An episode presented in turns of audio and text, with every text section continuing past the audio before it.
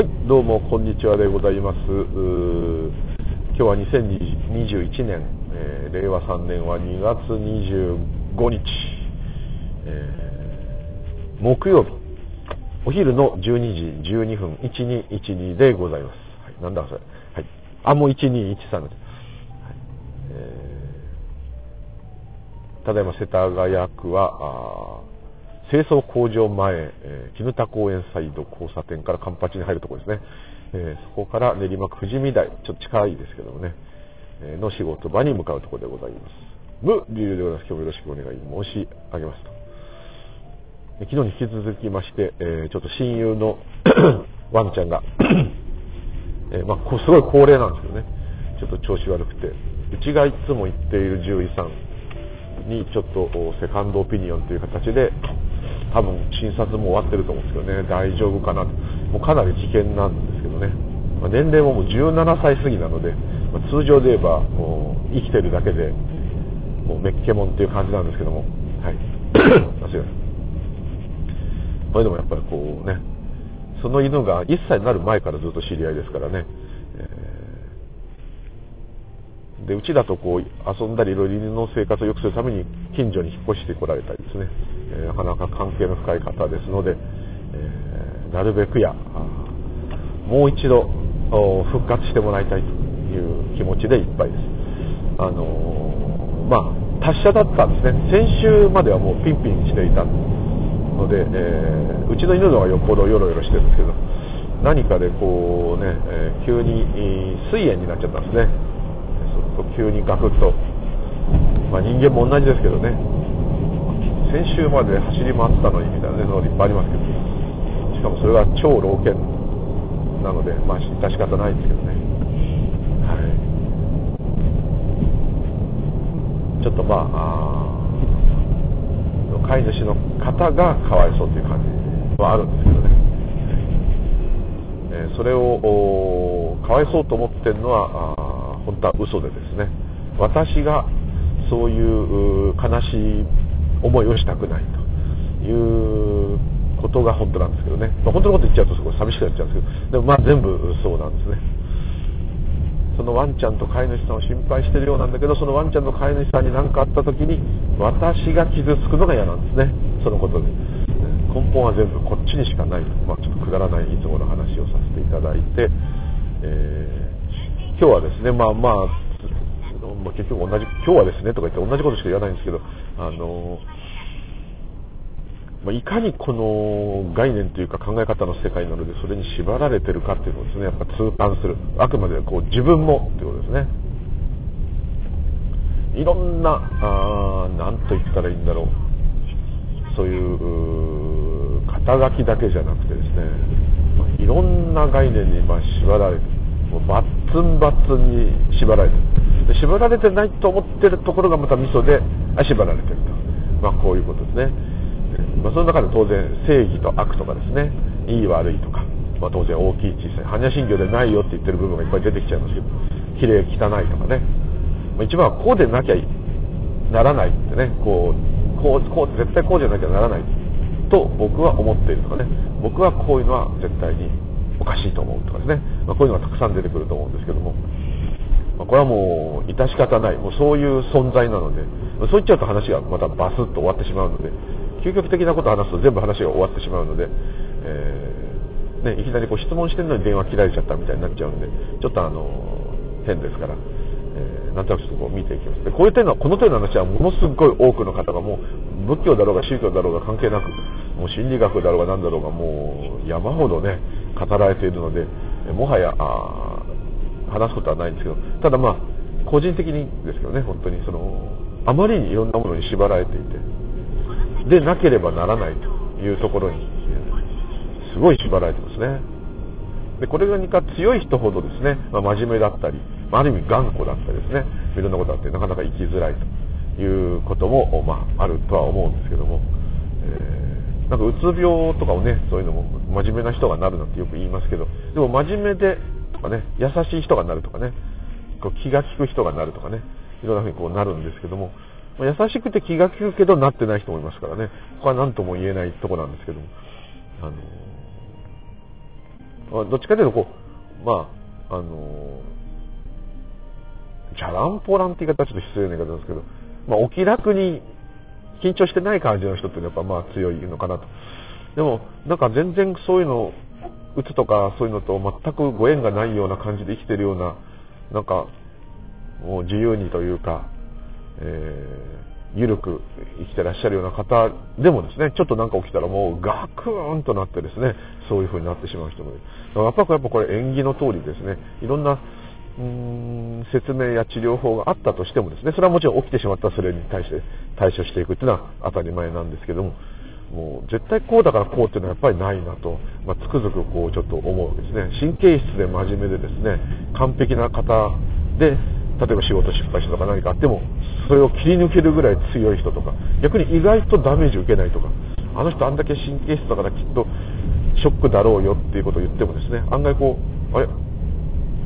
へチャラだと。そういうのもまあ分かんないですね。なかなかこう分かんないですね。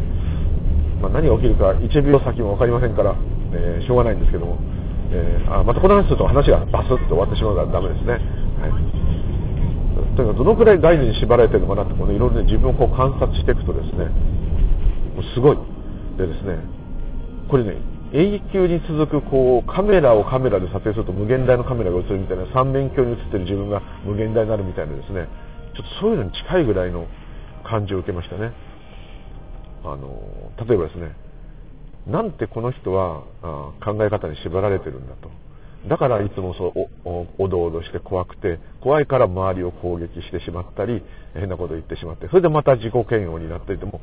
このもうどんでん返しはもうね、見るに耐えないと。ね、もうちょっとお気楽にというか、えー、寛容さを持ってですね、ダライラマも仏教とは何ですかって質問したら寛容さですと言ったんですね。ある意味曖昧だっていうふうに捉えちゃうかもしれないですけど、まあ寛容だと。まあね、チベットのいろんなあれを体験した方ですから余計そうだと思いますけど、そういう、仏教は寛容さであるということを言っていましたね。第一義はそこっていう。非常にそれを覚えてるんですけど、まあ、そういう寛容にね、なれとかいろんなことがこうありますけど、まあいろんなことにこうごちごちに縛られてそれでまた苦しんでは怒ったり、えー、泣いたりこうしてると、まあ、まあ、広く言えばそれのがどれぐらい浅いか深いかの違いだけで、えー、みんな皆それが起きていると思うんですけども、まあ、それが強烈な人を見るとですねもうねなんていうかもう全部それ起きてないですよなんてことはねちょっと言えないですけども。あの今この場で本当に起きてることだけに集中してみてください。そうすると少し楽になりますよと。ねそういうことをちょっと言いたくなっちゃう。あるんですけども。実はですね実はそこもそのようなあいろんな悩み苦しんでる人を苦しみがちな人自分で自分を追い込んでいく系の人にを見るのを私が嫌なんですよね。結局は。だからアドバイスしたり何かしたりしてですね一瞬慰めてるようなんですけどもその人という存在が今度は私が許してない。でこれはよくスピリチュアルとかいろんなので言う許しとか手放しとかそういうちょっとそういうのとは違うんですね。なんてうまく言えないんですけどただ自分を見てるだけなんですね。そうすると自分をただ見てますとあなるほどと。こういうここまで行っちゃうと僕は許せないんだ。私もそこに当然その方と同じようなそういう意地というかあこういうのはちょっと許容範囲ではないと。誰でもあるんですよ。だからいけないってことではないんですけども、まあ、そういうのがあるっていうのがこうはっきり見えてくると。で見えてくるとそういうふうに思った後にはっはーんと なるほど。私はそう、これ、これが今、アベレージなんだと。限界なんだと。アベレージじゃないです平均だ。えっ、ー、と、もうトップエンドなんだと。これ以上言っちゃうと、もうその人に声かけたりなんかせずにいられない。要するに自分で見ちゃいられないっていうことは、優しさではなくて、私がそれに耐えられないと。それは悪いことじゃないですよ。ただなんかそれが慈悲深いとか、そういうこととはちょっと違うと思うんですね。ただシャバではそうやるしかないんですけど。見るに見かねてなんていうのも見ちゃいられないということですから、それにこの私が耐えられない。その悔やんでる人を思ってるっていうよりは、そのいろんなものが私に抑圧、プレッシャーをかけてくるので、それが耐えられない。ある意味、耐えられない存在なんですね。一見ね、優しい感じにしてるようなんですけどね。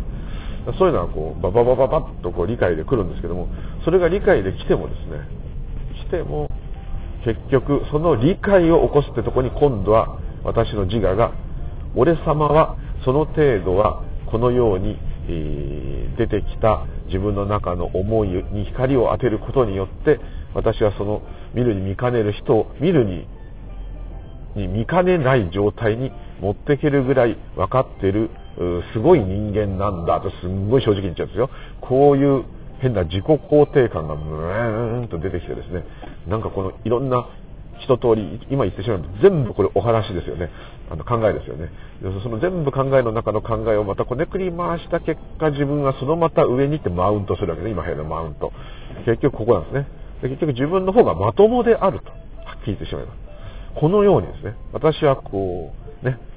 この人を慰めるに値するぐらい立派な人間であるみたいなんですね。さらにそれも裏があるってとこまで見通せてる私は達観している人間であるというどんどんどんどん自我をですねこうグレードアップしていくんですね。これがもうですねあの自我の奥深い 欲望の真実の姿ですね。それを今ここで喋りますね。喋ることによってなんかそれらを自分で反省してるように聞こえますね。で反省してるんであれば、自分への戒めで喋ってるんであれば、自分が反省して戒めして喋る。またさらに私は立派な人間だなって絶対にですねどっかで囁いてますよこれが自我なんですよいやもう何重にも何重にもね出てくるんです。でこれが出てくるのを止めたくなってくるんですね。当然こう考えると。そんなものがあるから欲が止まらないんじゃないかと。こんなものいらないよって思うんですけども思ってもダメなんですね。なぜなら私というのは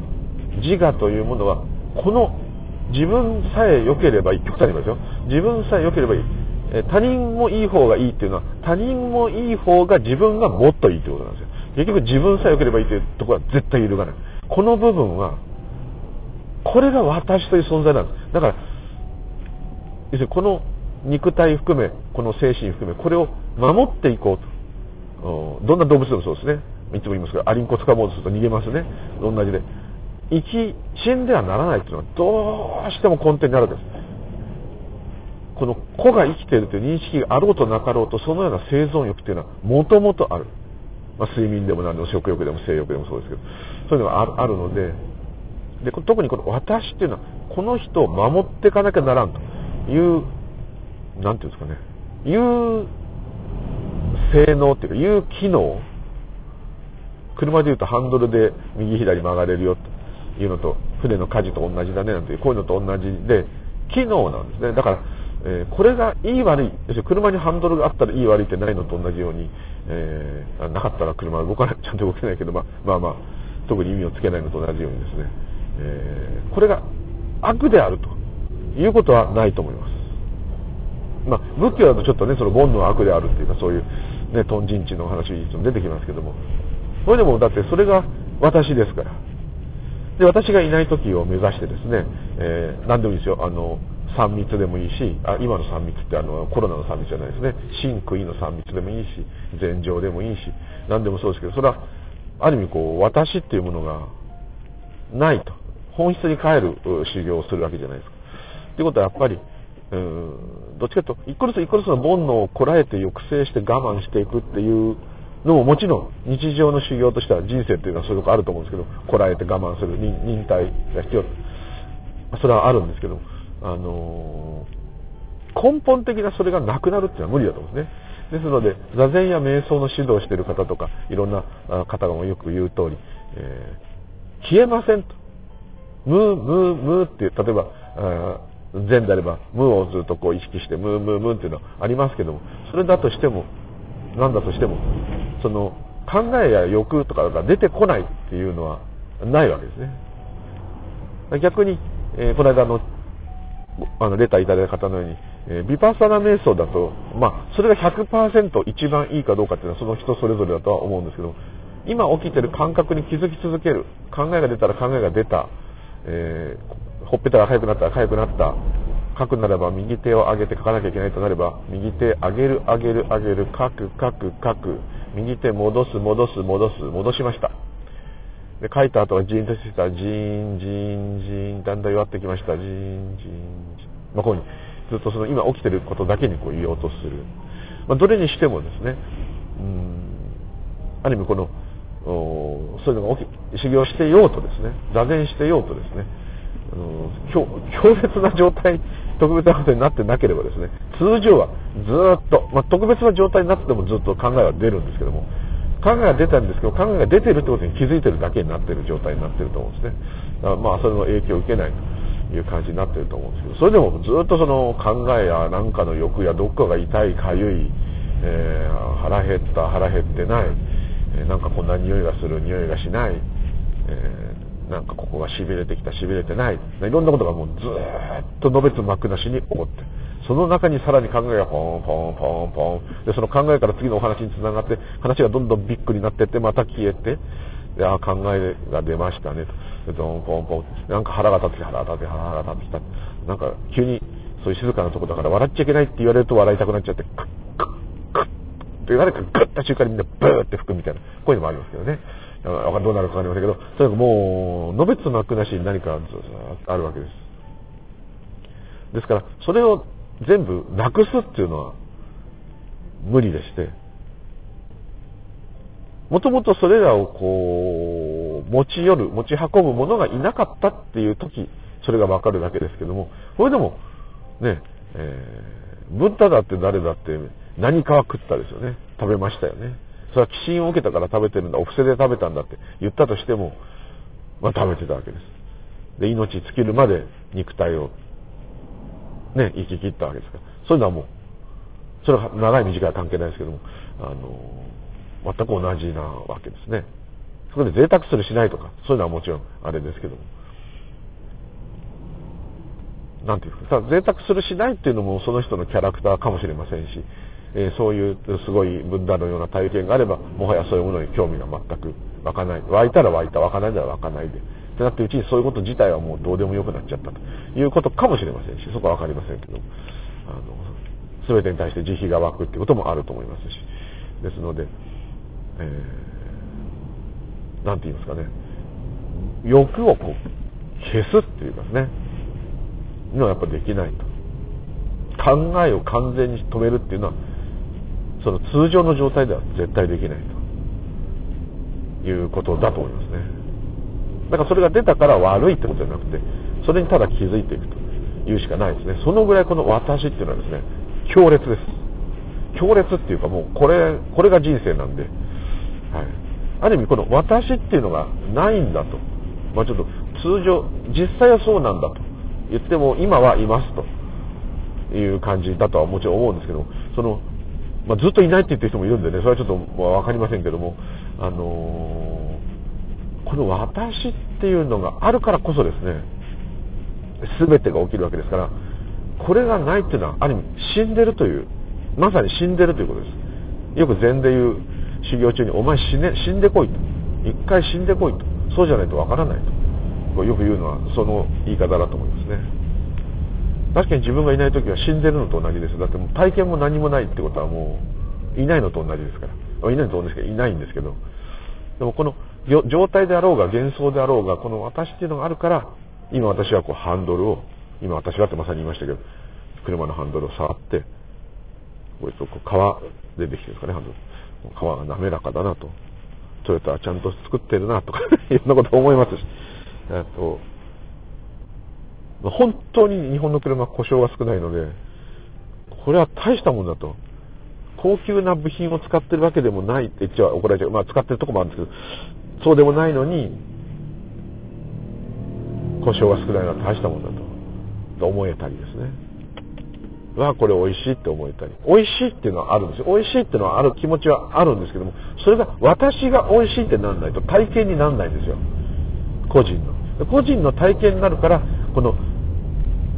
私というある意味いつもと逆のこと言ってますけどこの自我は喜ぶわけですよ。私は美味しい体験をしたと。でその体験を持ち運んでもう今はない過去に体験した美味しいということを今思い出してその味をこう記憶の中から探り出してああの時のこのお食事は美味しかったなこういうふうにまた味わい継ぐでこういうのは全部それは欲ですよ。考えですよ。今まさに起きてること。ではないんですけどもそのような考えが浮かんでるっていうのは今起きてるんですよね。よく今に集中しろって言って考えが出て考え消す考えはほっとけっていうのはあるんですけどそれも過去や未来になってしまうからなんですけどもそれでもですねそれ考えが湧いてるのは今ですよね。その考えの中身は実際にそこにはないとしても。昨日のご飯は美味しかったなって今言ってるんですね。今それを思い出してですね。それは嘘ではないですね。今ですね。ただ昨日美味しかったご飯を今食べてんのかっつったら食べてないですね。この違いはもちろんありますね。だからこれはあくまでそういう思い出が浮かんだということに気づけばいいわけですね。今そういう記憶が出ています。そうしないと本当にその美味しいのが今あるというのと今まさにそれを思い出してるっていうのとがもうごっちゃごちゃの境がなくなっちゃうんですね。そうするともう前もちょっと録音しましたけど過去と未来しかない人生、まあ、人生は実際そうなんですけど今だけないっていう、ね、非常にこれはもったいない。今しか何も起きないし今しか何かすることは本当はできないし。例えばこの車のハンドルもこれ今じゃなきゃ触れないんですよこれ。これは多分ね車から降りた後にあハンドルを触ってたなって思い出すことはできるかもしれないけどこれはこれを触ってるのは今ですよ。今見えてるもの聞こえてる音も全部今で同じ音や世界は二度と現れない。ちょっとずつ違っていきますから。だからこうすっごいそう思ったらもう貴重なもうなんかねそう思うとなんか無駄に時間を過ごしたらもったいないなんてね思っちゃうぐらい時間がないとか言っときながらですね。なぐらい今に集中して生きてるとあのなんて言ったらいいんですかね。さっき言った思い悩み苦しんでいる方。悪いけどそんなにすごいことじゃないのですね。全部引っかかっちゃうと。何でも気になっちゃうと。何でもイラついちゃうと、まあ、こういう方が何人かいるんですけども。そういう方見ててそれが別に悪いわけじゃないしそういう個性なんですけども。それを見てる私がまずそれが嫌なんですね。耐えられないと。こんなことで何起こってんのとかね思うわけです。ここれでそんな腹立つんだとかね何のトラウマがあるんだとかねいろんなこと思っちゃったりですね。それは私がその人の存在を耐えられないですね。でなんで耐えられないものが現れると辛いかっていうのは何かしら私に対しての生きることに対してマイナスの影響を与えてきてると、まあ、こういう感じに感じるわけですね多分。そうすると私が生きてることにマイナスに感じさせられるってことはそのマイナスのエネルギーっていうのは私の死を死ぬということに少し近寄ってきていると。私の死んだら嫌だって気持ちを揺さぶると、そういうことなんだと思うんですけどね根源的に言うと。そこはどうしても出てきちゃう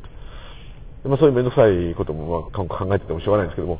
でさらにそのそういう分析することによってなんか満足するっていうまた自我がさらにいると。いうことでこのもう堂々巡りで昨日のエクセルの話じゃないですけどもう面倒くさいんですよ。何もかもが。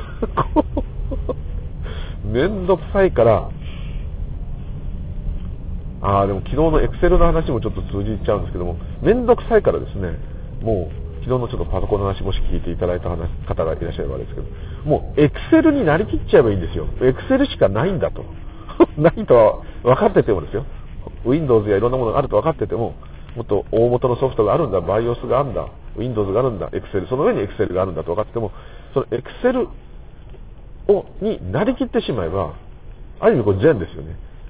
今になりきってしまえば、今起きてることに完全にもうこう、突撃ですよ。自分は結構ね、突撃って言うんですね。特に嫌なことをするとき。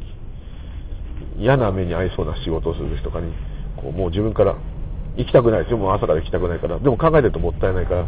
あいろんなことをこう、なるべく出ないようにですね。今に言おうとするわけです。例えば朝食のパン食べてたそのパンの味に深く。そうやってうちにだんだんそういうのが収まってきます。でもまた仕事が実際近づいてくると、またぐわーっと嫌な気持ちが出てくるから、その嫌な気持ちと向き合うしかないですね。その嫌な気持ちをじっくりじっくり、すごい嫌なんですよ。これものすごい嫌なんですよ。これから嫌なとこ行くのに、その嫌なことを思いっきり、まあ、ある意味その場で出ちゃったら出ちゃったら嘘じゃ嘘じゃないんで、隠そうと思ったって出ちゃったら出ちゃうんですから、どうしようもないんですけども、その出ちゃった嫌な、嫌だなこれから嫌だなってやつに、もう自分で突撃っつってですね、その思いを思うんです。嫌だなうわー、やだな、今日はやだな。今も、結構嫌です。めんどくさいな、これから夜8時まで。めんどくさいなと。ね、まあいろいろ、あまあし、介護を受けていただける方、とは仲がいいんでね、その点はいいんですけども、若干ちょっとね、肉体労働はきつめで、こう、間もなく55歳の人間にとっては少しですね、えー、そういう人を担いでお風呂に入れるってのは、まあまあ、あれなんですね。ですけどまあ、喜んでいただけるんでね、いいんですけどね。まあ、ちょっとそんなのもあったりですね。明日も会議で、明後日も介護で、えー、会議、介護とこういうので、今週は日曜しかお休みがないですね。そんなのもやこう言っていけば出るんですよ。で、前はこれが出たらもうずっとそれ掴んで、嫌だなあ今週はつまんないな嫌だなってずっとこうなったやつを、今、例えばさっきのハンドルはこうね、ちょっと強引でもいいです、最初は。もう強引でも。歌を歌ってもいいし、お茶を飲むならペットボトル今手に取りました。まだ冷たいです、ペットボトル。冷たい。蓋を開けます。開けました。ちょっと失礼ながら飲みます。うん。うん。おいしい。はい。それからこう録音してますね。録音して、運転もしてますね。ですので、まあちょっとその、めんどっちいなっていうのが出てきにくいとは言えるかもしれませんけども、まあ、こって喋ってられるぐらいですから、そんなにね、大したことは今日はないんですけどね、昨日は結構ハードだったんですけど、まあ、その、えー、気持ちをですね、えー、出てきてもいいんだけど、まあ、ちょっと半ば強引に今にも持ってってで、それでも出てきた場合はもうそれと戦うしかないので、戦っちゃダメなのか。受け入れるとも言えない。もうそれをそのまま味わうですね。受け入れるっていうとなんかこう我慢するっていう感じになっちゃうし、戦うっていうと、もう本当に戦うんだったら行かなきゃいいんですよ。もうクビになろうがなんだろうが。その代わり、その後どうなるか知りませんけど。でも本当に死ぬと思ったら行かないですよ。今日行ったら殺されるよって言ったら行かないじゃないですか。どんな大事な仕事だって。まあそんなもんですよ。そんなすごいことじゃなくたって行かないですよ。今日仕事に行ったら、お前の貯金全部取るとか言われたら行かないじゃないですか。もうそんな感じですよ。ですからまあ、そうそうでもないんですけど。まあ、そうですね。で、その嫌だなってやつにこう突っ込むと。で、さらにもう現場になったら突撃しかないですよね。もう本当にね、もう突撃特攻って感じでですね、うりゃーと。で全然穏やかに、あ、おはようございますとか言ってるんだけど、心の中では、とりゃ、うりゃかかってこいやぐらいの感じでいるわけです。それで、そのままじっくりもっとこうぐーっと静かにですね、でもいいし何でも、んただ、ちょっとおトイレお借りします、すいませんとかでトイレ行ってる時とかに、うーんと、その嫌なのをぐーっとあとまだ9時間も働くんだな、ここでとかね、勝手に。それ出た出たに、出たやつをぐーっと思うと、なんとなくね、弱ってくる。そうすると意外とね、時間が早く過ぎて、まあまあ、しかもまあまあまあうまく仕事もできてですね、スムースだったりします。まあ絶対じゃないですけどね。ただこれ嫌だな、嫌だなってずっと思ってやってると、逆に辛い。よくそうは言うけど、そうできないよねっていうのはありますよ。そういうこともありますけども、あの、これはやっぱ昔から言われてる通り本当で、でも禅なんかもそうで、突っ込めそこへ突っ込まないからお前苦しいんだろう。突っ込めね、突っ込んだって苦しいっす。そりゃそうだよ、苦しいことやってんだからって、ね、笑い話なんです。まあ、それと同じで、こう、突っ込んでいくと。で、それをもう徹底的に味わう。受け入れるんじゃないですよ。受け入れるっていうのは我慢するんですから。受け入れられなかったら受け入れられないと。はっきりと。こんなの絶対嫌だと。受け入れられないじゃないか、バカだねって。もうそういう感じでいいです。ガーンと持っていくと、結構そのエネルギー弱ります。で、また出てきますよ、不意に。で、また同じところに、同じような仕事することが起きたらまた出てきます。でも、まあ、毎回、あの、トンカチで叩くじゃないですけど、来いや来いやってやって毎回打ちのめされたとしてもだんだんこう打ちのめされるのは打ちのめされるんですけれども傷は浅いと。こういう感じ。こういう感じ。ノックダウンされずに何、えー、ていうのかな、えー、判定負けってこんな感じかなと思うんですよね。少しそれで楽になります。少なくともその現場に行くまでの間の面倒くささの気持ち悪さだいぶ少なくなります。突っ込むと。で出てきたら突っ込むぞって。ね、こうね、言えばいいですね。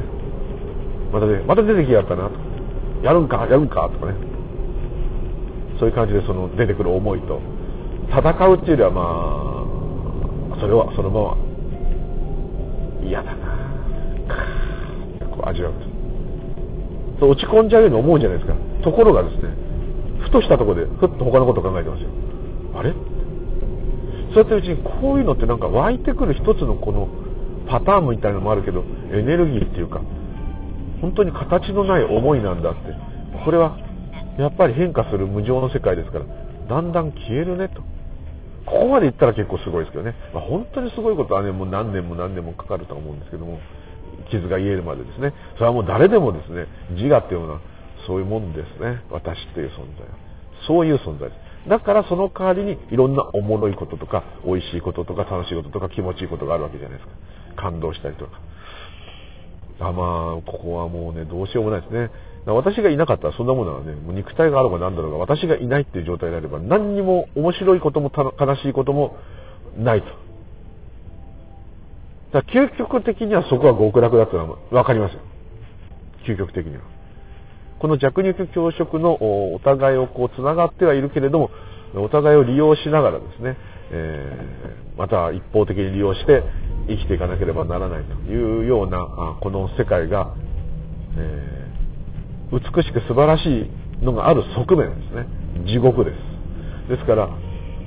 それはあのちょっとこう普段目をねあの見えないようにして例えば下水道に蓋して下水が流れてるのが見えないようにしてると同じようにですねトイレで流しちゃえば何も分かんないですけどあれちゃんと流れてって処理場に行ってるわけですけど、まあ、そういうことも含めてですねえ。それから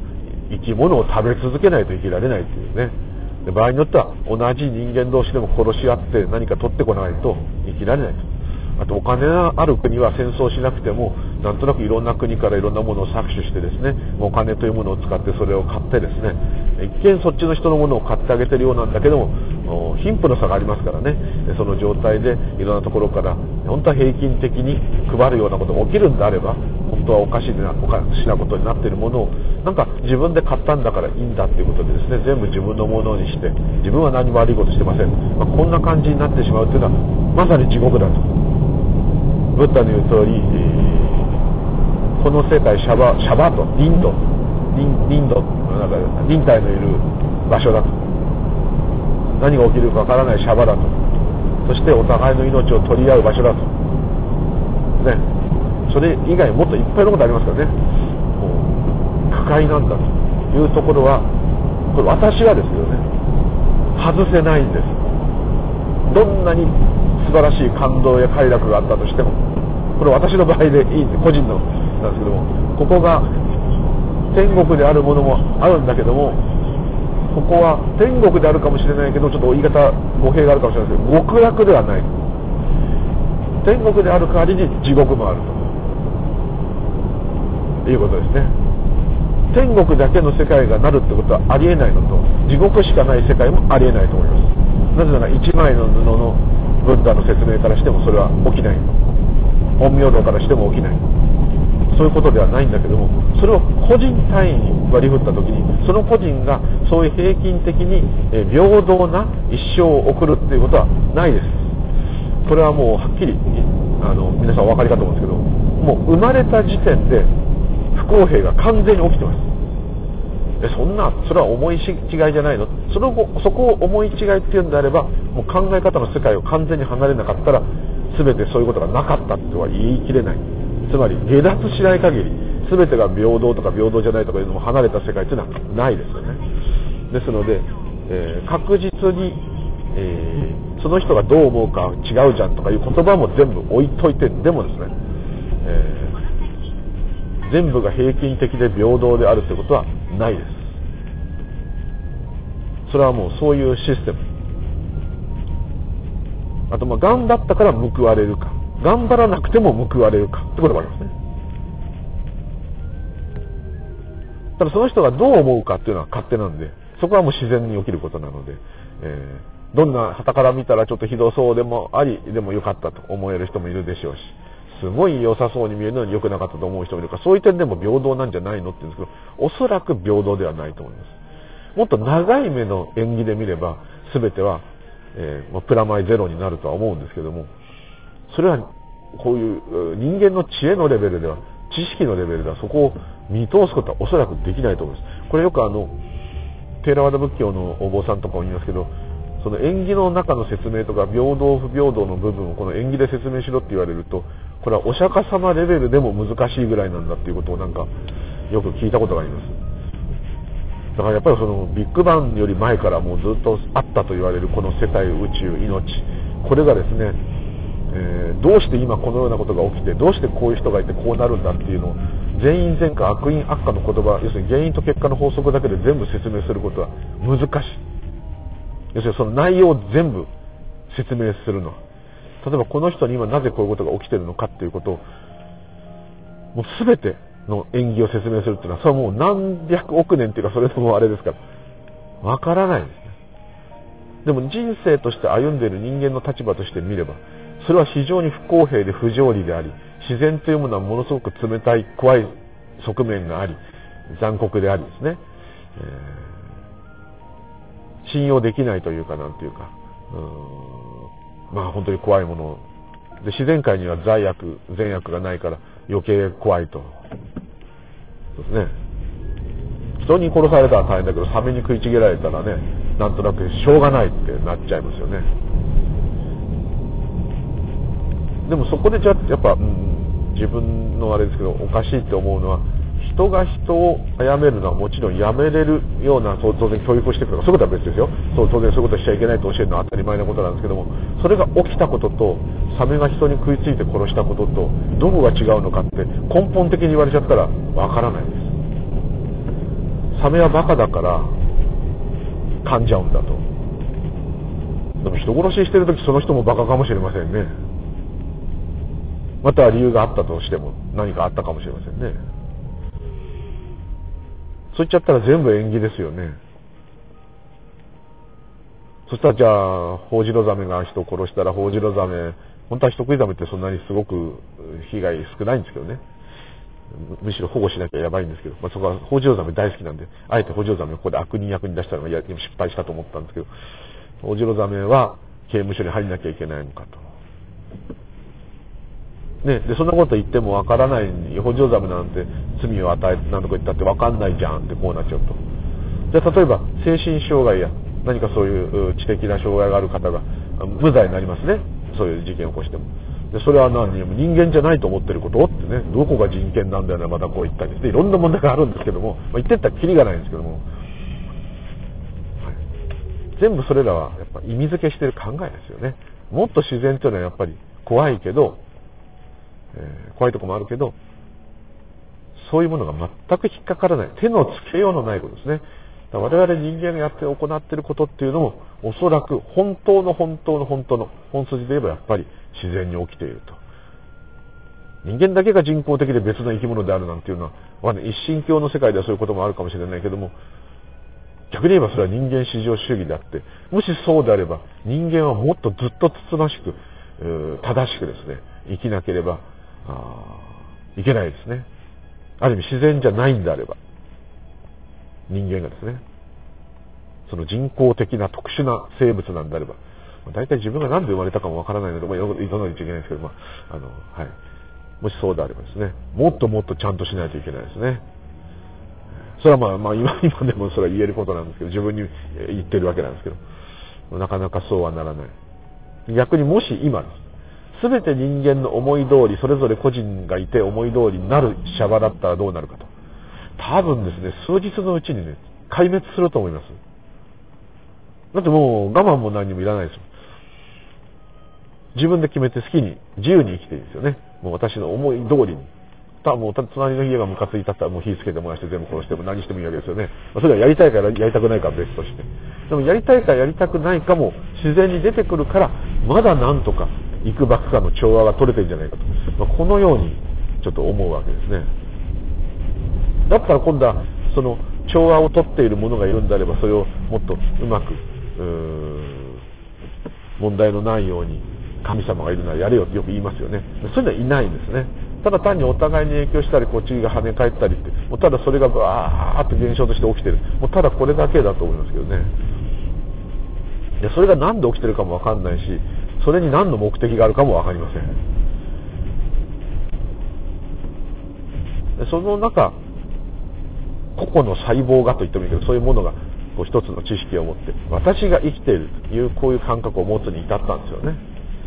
それがどういいのかどう悪いのかもないですね。で、えー、それがうーんその中でいろんな決まり事やいろんなことがあるんですけどもそれをまあ本当の意味で言ってしまえばあ全部考えですよね。そう思うと少しこう気が楽になってくるっていうですね。もっと壮大なことなんだというふうにちょっとこう感じられるんじゃないかと思うんですね。はい。っていうところでなんだか話がもうめちゃくちゃになってきたのでそろそろあれなんですけども、まあ、私っていうのがあるからこそ何でもできる何でも体験できるですけどもやっぱり、えー、まあ邪魔になっているものはこれなんですよね。邪魔というか。苦しみを生むものでもあるわけですね。もう本当表裏一体。ここをねどう捉えられるかっていうのはまあね難しいとこなんですけども。はい。現場についちゃう思ったより早くついちゃう。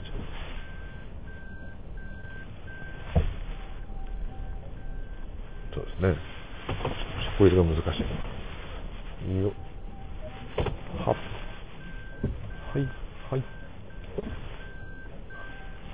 によ、はい、駐車中です。すいません。はい。到着しました。で話がなんかもうめちゃくちゃになっちゃったのはよく分かってたんですけども そこはいつも分かってるんだけど。はい。自我っていうのは最初にちょっと吐露した通りですね。本当に強力でですね、幾重にも幾重にも重なってくるんですね。で特に何かこう一別の体験とかですね、何かそういうのがあった方は余計そう注意が必要だと思うんですけども、まあ、自分に戒めで言ってるんですけど、どんどんどんどんですね、なんて言うんだろう、こう、不思議な目で世の中を見るみたいな癖がついて、それは全部ただの自我目線の新たな人格ができちゃったみたいなだけの話なんですね。でもなんかそれがいいようなとか。あとよくこれもね、わかんないんだけど、あくまで私の感覚、ハイヤーセルフとかね、よくどういうのかわかります。守護霊みたいなとか、なんかああいうのがなんか囁くようになるとか言う人もいるんですけど、それは、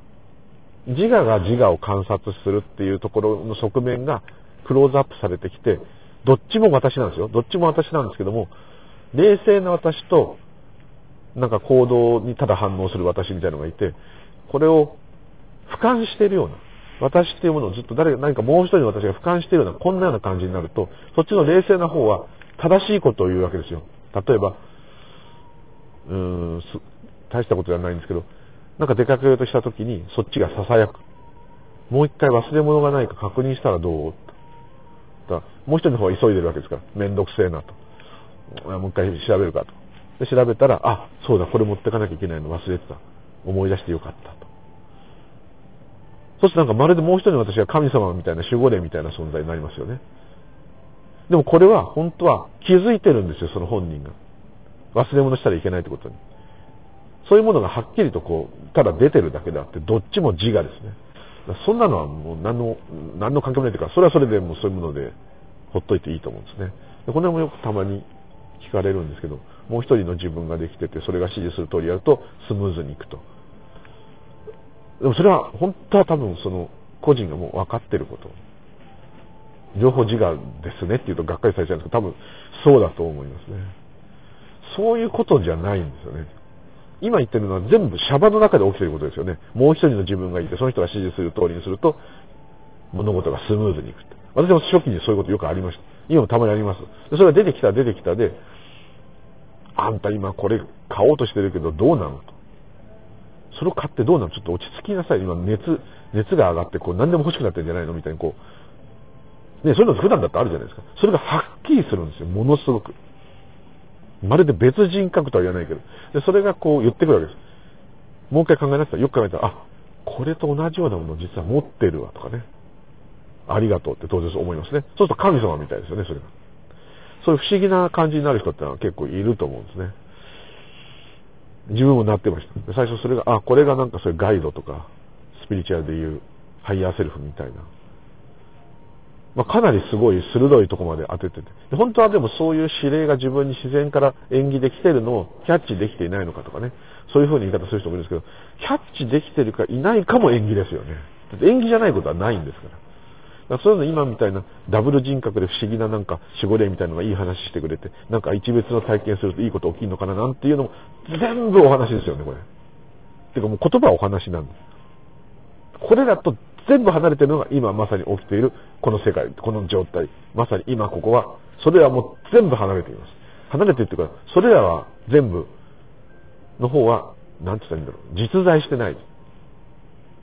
目の前に今みかんがなってますけども、みかんがなっているっていう、みかんっていうのは概念ですけども、あのようなものが見えているっていうことは事実です。同じ事実なんだけども、違って捉えているということがまた如実にわかるわけです。でその辺もまた、ここちょこっちょこちょこちょ混ざってくるとですね、おかしな知識が増えるだけですね。ですので、その辺はすごく、特に何か分かった方こそ、要注意。要注意だと思います。変な風にね、ねじ曲がっちゃうっていうか、うん、変な人になっちゃう。でもまあ、その人がどうなろうと、私もそうですけど、どうなろうとですね、みかんはあのように、みかんではないんですけど、あのようなものが目の前にこう現れてるってことは、すごいことです。奇跡的なことです。まあ、あんな、わざわざみかんを見なくても、さっき言った通り、車のハンドルを触った瞬間でも、奇跡的ですね。ちょっと今なんと少し片頭痛があるんですけど、この片頭痛も奇跡的ですね。無理やり言えばね。はい。そう思うとまんざらこの青空も捨てたもんじゃないし、だってシャバっていうのが演技してるんですから、この全部が演技だって言ってんじゃん、ブッダがって、それがブッダのせいにしてですね、えー、ブッダが言ったんだからしょうがないということにして、えー、このシャバが起きてるのはもうシャバが起きるっていうことが、これもある意味宇宙の法則じゃないですけども、それが今のまさに事実なんですから、この事実を味わっていくと。ね、どんなに味わって掴もうと思っても消えてきますから、今のこの瞬間は。消えるの分かってる、儚い状態だからこそ、ありがたく頂戴していくと。こういう感じが、ある意味こう、仏教の、あれも前奏ですね。えー、歌読みの方の、三等家さん、種田三等家さんの歌みたいに、黙々と渡る雲を行くとかね。ああいうのもまさにそうですよね。今、まさに起きていることに、もうそのままそれを味わっていくって、もうそれだけだと思うんですけどね。それがちゃんと生きているという言い方なんだかもしれませんね。というところで、どうもありがとうございました。一体何を伝えたいのかわからないので、今日の題名は困りますが、はい。まあ、自我がすごすぎるっていうことですね。はい。というところで、どうもありがとうございました。またよろしくお願いします。ムーリリでございました。では、仕事に行ってまいります。失礼いたします。